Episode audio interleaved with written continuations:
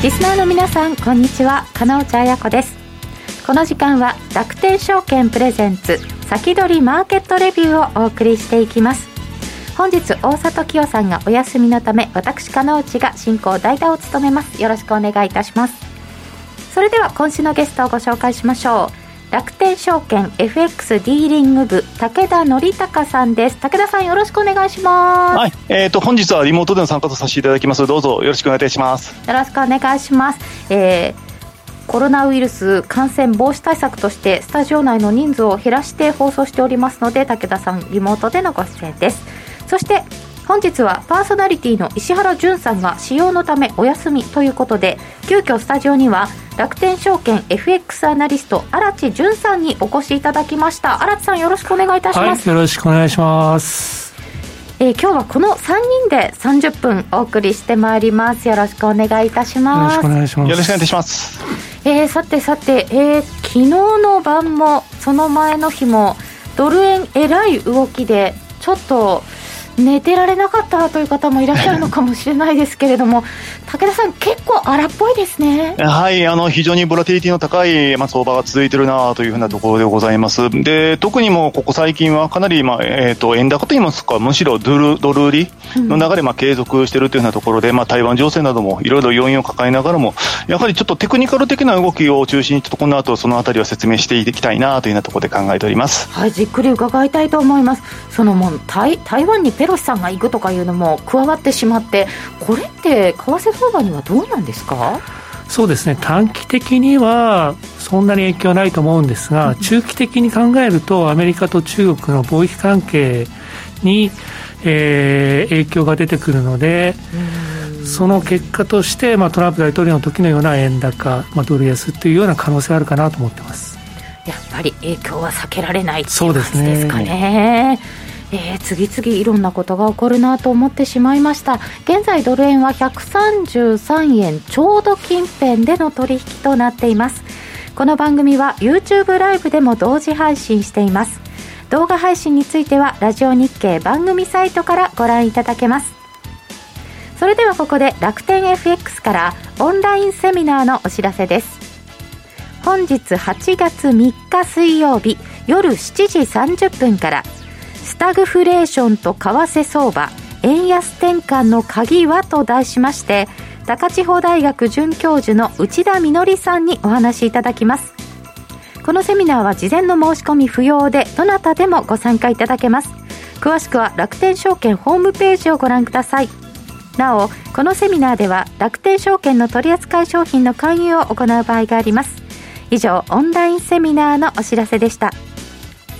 今日も投資に役立つ話題を厳選してお送りしていきますそれでは番組進めてまいりましょうこの番組は楽天証券の提供でお送りいたします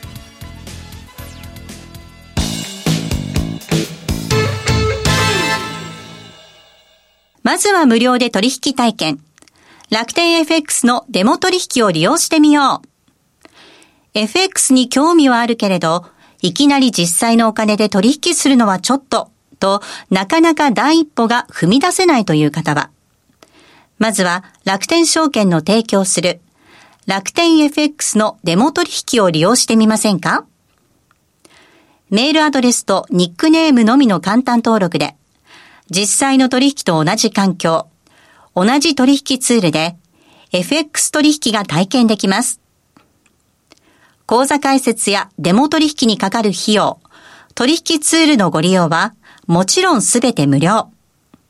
詳しくは楽天 FX デモ取引で検索。楽天証券の各取扱商品等に投資いただく際は、所定の手数料や諸経費等をご負担いただく場合があります。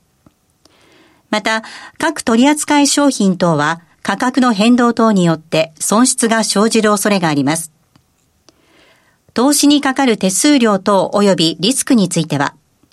楽天証券ウェブサイトの投資にかかる手数料等及びリスクページや、契約締結前交付書面等をよくお読みになり、内容について十分にご理解ください。金融商品取引業者、関東財務局長、金賞第195号、楽天証券株式会社。ウィークリーマーケットレビュー。ここからは楽天証券 FX ディーリング部武田則隆さんに伺ってまいりましょう。武田さんよろしくお願いいたします。はい、改めましてよろしくお願いいたします。えー、今日はディーラー視点で見た直近の為替動向ということで伺ってまいります。はい、はいえー、っと、そうですね。あのー、いつも、えー、っと、フィボナッチを主に、えっと、利用いたしまして、えっと、テクニカル的に、まあ、今後の、まあ、直近の上値目と下値目とっていうようなところのお話をさせていただいているところであるんですが、はい、まあ、今回もですね、いつもの流れに沿って、えっと、ドル円、ユーロドル、ポンドドル、あとメキシコペソ円ですね。こういった通貨の方を皆様と一緒に見ていきたいなというふうに思っております。はい。まずはドル円ですね。はい。そうですね。では、早速ではあるんですが、えっ、ー、と、ドル円ですね。えっ、ー、と、先々週までは、まあ、順調に、えー、まあ、ドル買いが、えー、と続いてきていたところだったんですが、まあ、先週頭あたりからですね、少し、えっ、ー、と、ずるずるといったような展開の方が続いてきておりました。で、あの、先週の木曜日、GDP の方ですね、えっ、ー、と、アメリカの方のですね、えー、数値見たところですね、まあ2、2クォーター連続でのマイナスっていったところが、まあ、嫌気されて、えっ、ー、と、今のところ、もっか、えー、まあ、ドル売りの流れが、えー、継続中といったようなところかなというふうに考えておりますが、うん、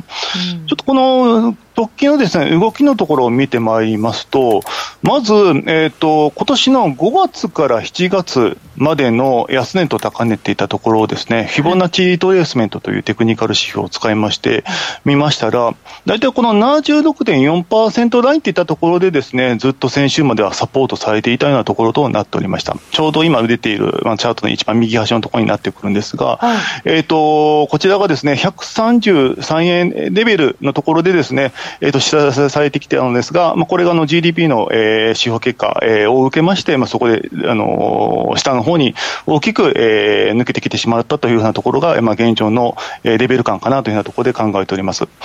これに加えまして、えー、台湾情勢、えー、米中緊迫の、えー、緊張感、緊迫化というふうなところでですね、またさらに、まあ、ドルが、えー、売られる流れが続いてきているのかなというようなところで考えているんですが、そもそもちょっとあの、先週の、えー、この目の土曜日、日曜日で資料を作っていたところからですね、はい、これ、さらに今、えー、と円高が、まあ、進んでいるような状況となっておりまして、まあ、かなり、えー、130円台のところまでですね、えー、下がってきたところではあったんですが、今ちょっと再び、えー、とドルが買われてきていて、まあ、133円ちょうど付近だったかなというようなところで、えー、見ております。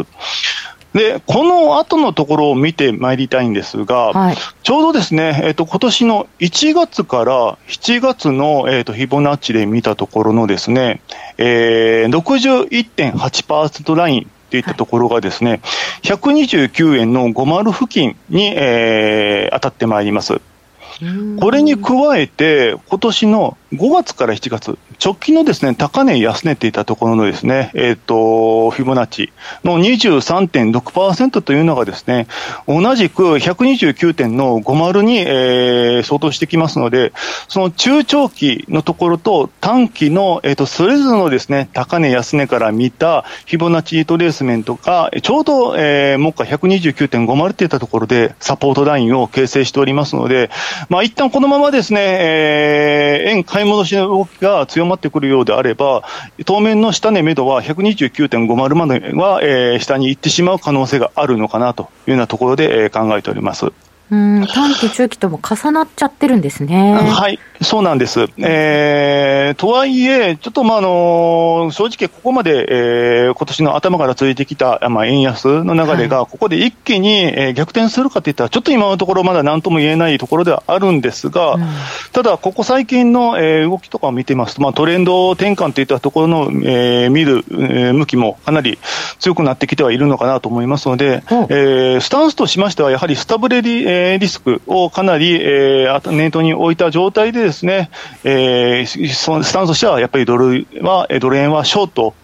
のポジションで、えー、持っていくのが有利なのかなというふうに個人的には見ておりますあそうですか、トレンド転換まで見るという向きも結構あるんですか？はい、そうですね。やはり、その、ここまではずっとですね、米国金利、えー、かなり、まあ、の上昇を織り込んできたところもあって、うん、まあ、日米の、まあ、金利政策差のっているところもあってですね、ドル円が乾いていたところではあったんですが、やはりその使用的に見ましても、まあ、これ以上の、まあ、追加利上げというのが正直、えー、なんでしょう、余地が限られてきているなといったところと、やはり加熱感といったところがどうしても先あの先に来ているところがあるかなと思ってますので、はい、まあ、ここら辺りで大きく調整局面に入ってくるっていうところは、決して可能性としては低くないのかなというふうに、個人的には見ています。うん。これ、今、133円ですよね、ドル円ね。ですから、はい、このチャートを見ると、この133円をキープできるかどうかっていうことが、129円台に大きく落ちるか、あるいは何事もなかったように戻るかっていうような、ちょっと分かれ目になりそうですね。うん、そうです。ちょうど分水嶺に差し掛かってきているかなという見方では一緒ですね。うん、あちょうど今ぐらいのところ、ここからどうかですか？そうですね。133円ということ、はい、個人投資家の方はどうなんですかね、今はい。はい、えっ、ー、と、そうですね、お客様の、えー、ポジショニング等を見ますと、やはりその先週までは、えー、かなり、えー、ドル円がですね、えー、大きく積み上がってきているような状況でございまして、えー、っとですね、大体7月の中旬から見ますと、えー、そうですね、約2倍近くまでは、まあ、ロング、まあ、膨らんできているような状況でございました。それがですね、ちょうど、え、ー、と、先週木、金、あと今日の今週入って、えー、月火のところでですね、今度は、まあ、リグイといいますか、まあ、ショートの方がですね、だいぶ、えー、膨らんできているような状況でございまして、少し、え、ー、と、ロングポジション削られてきているのかなというふうなところでございます。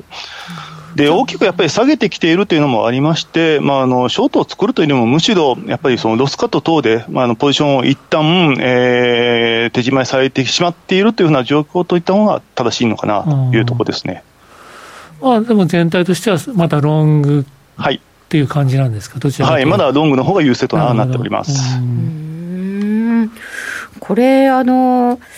日々の動きが結構ボラティリティ高いので、今、あの、冷やしで見ていただいてるんですけれど、これってもうちょっと時間軸をこう、はい、時間足とかにしても、フィボナッチって使えるもんですか？はい、えー、っと、そうですね、えー、っと、基本的には1時間足等で使っていただくでも、えー、かなり有効かなとは思っております。うん、ただ逆に5分足とか、えー、1分足等で見てしまうと、そのトレンドが出来上がる前のですね、非常に短いスパンで見る形になってきますので、はい、そこは、えー、あまり当てはまらないケースが多いかなというところですね。あ、そうですね。あまり短いと、どこからどこまで取ったらいいかよくわかんないですよね。うん、そうなんです。うん、ですので、まあ、少なくても、まあ、1時間以上のところから、えー、使っていただきたい指標ではありますね。うんえー、ドル円について伺ってまいりました。はい、えっ、ー、と、続いてユーロですね。はい。はい、では、続きまして、ユーロドル見てまいりたいと思います。はい、えっ、ー、と、こちらの方もですね、えっ、と、基本的には、えー、ずっと、えっ、と、ドル高というふうなところで進んできておりましたが、まあ、ここのところ2、3週間はですね、かなりもみ合いの方が続いてきていたというところでございます。で、えっ、と、こちらの方もですね、フィボナッチで見ますと、ずっとここ5月、7月のフィボナッチの23.6%から38.2%という、まあ、非常に狭いラインでですね、ずっと修練を続けていましたと。いうところでございました。で、ここから、えっ、ー、と、今までの動きとは逆に、じゃあ、あの、ユーロ買い、ドル売りというふうな形になってくると、当然、まあ、上を目指すような形になってくるんですが、じゃあ、その場合、どこが目処になってくるかと言いますと、えっ、ー、と、今年のですね、1月の高値から7月の安値の部分に当たる、まあ、23.6%。もしくは5月から7月までの、えー、高値安値に当たる半値戻しとなるところが、1.0350付近にあるんですけども、うん、そこあたりまでは、えーと、調整として、えーと、一旦ユーロ買いが入ってくるのではなかろうかという見方をしております。うん、ただ、まあ、やはり今のところ、あの見たの通りですね、かなり下降トレンド続いてきているような状況でして、まだはっきりとトレンド転換の兆しっていうのは見受けられないような状況でございますから、戻りの目処としましては、今申し上げました1.0350、このあたりを、うん、えー、一応、目標値として定めた方がよかろうというふうなところで考えております。うん、ただ、これに対してしっかりと上抜きをしてくるようであれば、もうその時にはもう今までのトレンドとはガラッと打って変わって、えーと、ユーロ高トレンドっていうふうなところで切り替わったというふうに、えー、見た方がいいのかなと思いますので、その時にはですね、さらに上のフィボナッチ、えー、1月から7月の38.2%ラインに当たる1.0540付近、を、えー、ひとまずはさらに上の、えー、目標値として定めるのがいいのかなというふうに個人的には見ております。うんこの1.03のあたりのところをしっかり抜けるようだったら、まだもう一段上もということなんですね。はい、そうですね。うそうですね、ユーロってね、あの戻ろうとしては、この1.03のところで、ずっともたもたしてるんですよね。はい、だからドル円もそうなんですけど、このユーロも、この半値戻しの1.0350、はい、ドル円で言えば133円に相当するんですけども、うん、これやっぱ非常に重要というか、あのちょっと頭に置いといた方がいいというレベルなんでしょうね。はい、マーケットもこれ結構意識してるんじゃないかなと思います。ドルに続いて、ドル円に続いて、このあたり、実は大事なところ、うん、ドル円の133円、うん、ユーロドルの1.0350っていうのは、転換点というか、特にボラティティが高いんで、はい、まあ、なんかの、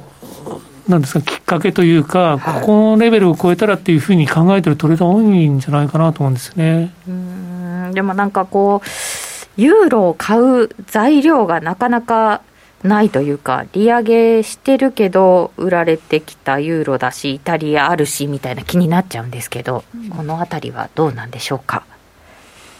そうですね、あの、まあ、ユーロを買うというより、ドルを売って結果としてユーロ高になるという形ではあるんじゃないんですかね。ただ、武田さんがあのチェックされてるその1.05レベルまでいくということになると、ドル安だけじゃなくて、ユーロ高の材料も必要なんで、そうすると、まあ、政治の問題とか、ウクライナ戦争とかというですね、はい、今、足かせがあるかなかなか難しいかなと。逆に言うと、ウクライナ戦争がもし何らかの形で解決するということになった場合には、一気に1.05、あり得るんじゃないですかね。ああ、なるほど、ちょっとしたきっかけで、1.05のあたりまでは、もしかするといくのかもしれない。そうですね、1.03はまず、その後次、はい、ドル安、そしてユーロ挽回っていうようなテーマでは、そこを年末、ちょっと考えたいところではありますよね。うん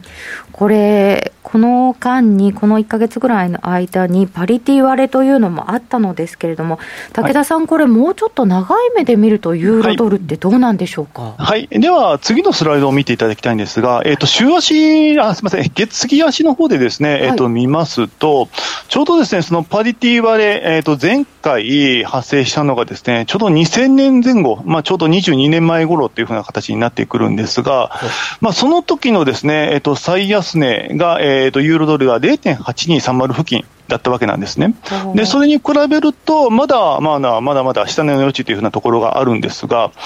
じゃあ過去につけたその月足の最安値と、えっ、ー、と、2008年7月の1.60付近の高値のフィボナッチを見てみますと、今の水準って、ちょうどここの23.6%にちょうどきれいに当たるところにはなってくるんですね。で、今までもこの23.6%って実はまだ、えーと、つけたことのないラインでございまして、まあ、ちょうど節目としては、あのここのあたりで一旦の反発が入っても全く不思議では不思議ではない節目というふうなところで考えております。あ綺麗に23.6%あたりで、もしかすると反転ということもありそうだ、はい、ここでサポートされて、そこでもみ合いが続くようであれば、うん、えー、いずれ頃合い的には再び、あのまあ、政治的な要因等も当然含まれる形になってくるんですが、ユーロ買いというふうに変わってきても全く不思議不思議ではない水準というふうに見ています。うん。面白いですね、この辺で。ただ、そうすると逆にここ抜けてしまうと弱いってことですよね、はい、もうそうすると、もう一度パリティ割れていたところも、えー、見せていますから、まあ、1.00っていったところが、もう心理的なサポートラインにはもう役割としては果たせないと、はい、そうしてくると、やはりもう過去の最安値である、まあ、0.90付近というようなところをおそらく目指す動きにもなり得るんじゃなかろうかというところでございますね。なるほど、ちょっと長い目で見ても、今の水準、大事なところになりそうですね。はい、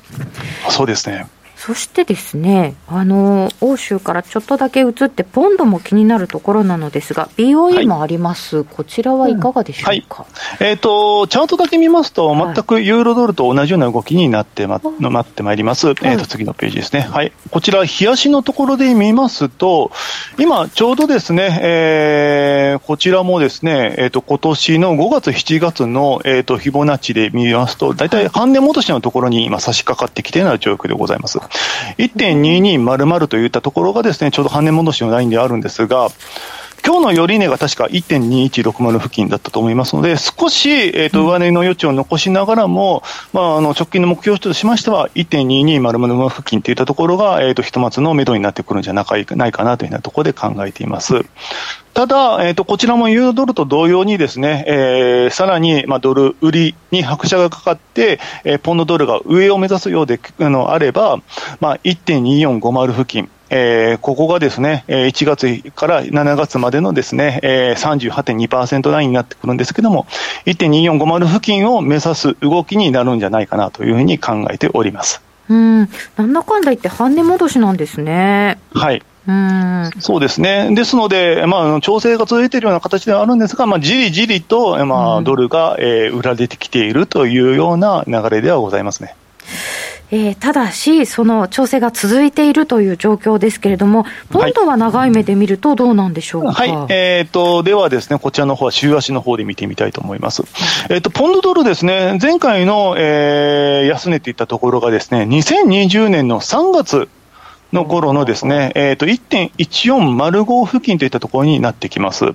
まあ、それに比べると、今の水準って、えー、実はまだ、あの、下値余地がだいぶあるようなところでして、さらに言うなれば、えっ、ー、と、2020年の3月から21年までの5月、えー、21年5月までのフィボナッチで見ますと、ちょうど23.6%ラインといったところを、今、下に抜けてきているような状況となっています。で、えっ、ー、と、この2020年以降のですね、えー、動きを見ましても、ちょうど今、えー、下値模索が続いてきているような状況ではなってますので、全く今、目処が立たないような状況なのかなというようなところになってきてはいるんですね。ですので、週足で見る限りでは、ちょっとここでトレンド転換というのは、はい、えー、見受けられないような状況でして、もう少し下に突っ込む可能性っていうのはあるのかなというところになっています。ですので、さっきちょっとユーロドルの方では、まあ、あの、月足単位にはなってくるんですけども、はい、ちょうど、えー、フィボナッチっていう、まあ、よりどころ、があったところで、うん、えっ、ー、と、買いとして入りやすいところではあったんですが、ポンドドルにつきましては、その過去の安値とかと比較しましても、はい、なかなか買い手がかりとなるような、えー、まあ、テクニカル的な要素がないと。まあ、言い換えれば、えー、まあ、売り、が、えーまあ、入ってきたとしても、まあ、安心できない、まあ、下地が、まあ、続いてきているというふうに、えー、見られるんじゃなかろうかというふうな形で、えー、見ていますこっちはいいところで止まってないんですね。そうなんです、今、ちょうど下に抜けてきているところではありますので、えー、長期的に見ましても、ポンドドル、まだちょっと下げてしまう可能性があるんじゃなかろうかというところです。わかりました。主要通貨伺ってまいりました。それではここで一旦お知らせです。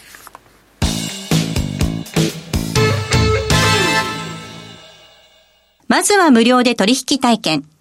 楽天 FX のデモ取引を利用してみよう。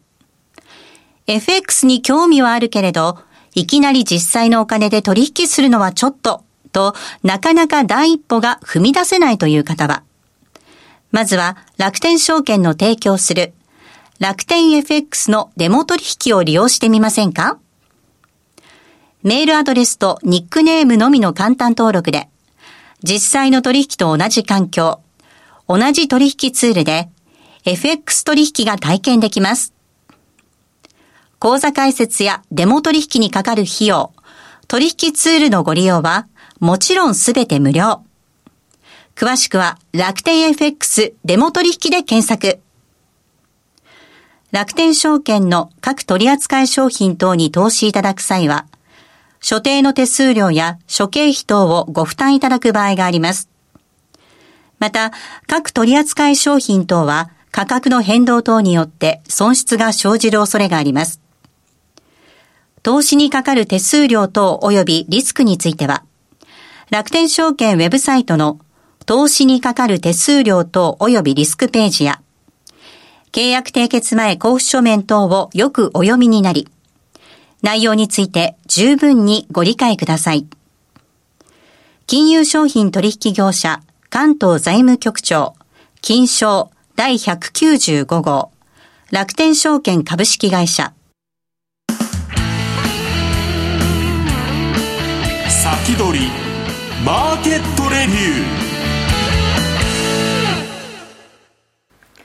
引き続き武田さんに伺ってまいります。え個人投資家にも大変人気なメキシコペソ円って今どうなってるんでしょうか？はい、えっ、ー、と、こちらなんですが、えっ、ー、と、6月の中旬頃からですね、もう完全に終電相場入ってきてない状況ですと。で、大体6.50から、えっ、ー、と、6.80付近までを、まあ、あの、往復を続けているような状況となっているんですが、ここでまずあの、お客様の取引動向とかを見ますと、はい、実は6月の初旬から見ますと、今のポジションというのが約3倍ぐらいにまで買いポジションが増えてきているような状況となっています。はいですので、まあ、この終電相場続いている中でも、あの今までの、まあ、長期にわたるその上昇トレンドを踏まえて、さらに上がるんじゃなかろうかといった期待感からですね、えー、ロングを積み増しされるお客様が今、非常に多いんではなかろうかというふうに見ております。それはあれなんですか、この金利が上がるとかという期待なんでしょうかね、はい、はい、それもあるかと思います。今、1万ペソあたりで大体15円ぐらい、えー、スタップだけでもつくような形になりますので、やはりその終電相場続けてる限りにおいてもですね、そのスタップポイントっていったところからですね、まあ、収益、えー、しっかり向かいる通貨にはなりますので、そういったところからも、やはり人気が、えー、根強い通貨なのかなっていうところですかね。今、イマージング通貨の中では、メキシコペソが一番人気ですか、はいはい、えっ、ー、と、ダントツの一番人気でございます。はい。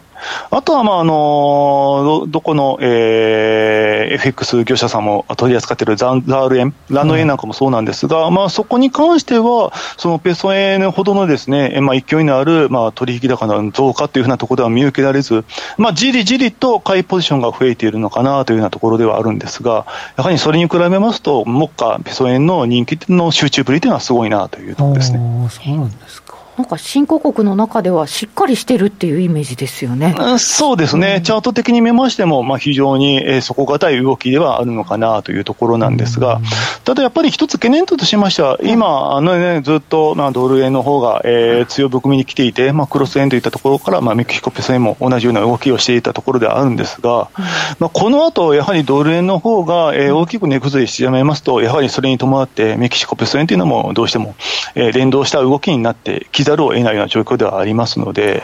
まあ、ひとまずサポートラインといたしましては、6.50付近、まあ、ここがですね、はい、えっ、と、今年の3月から6月の、えー、安値高値における76.4%ラインというところになってくるんですけれども、はい、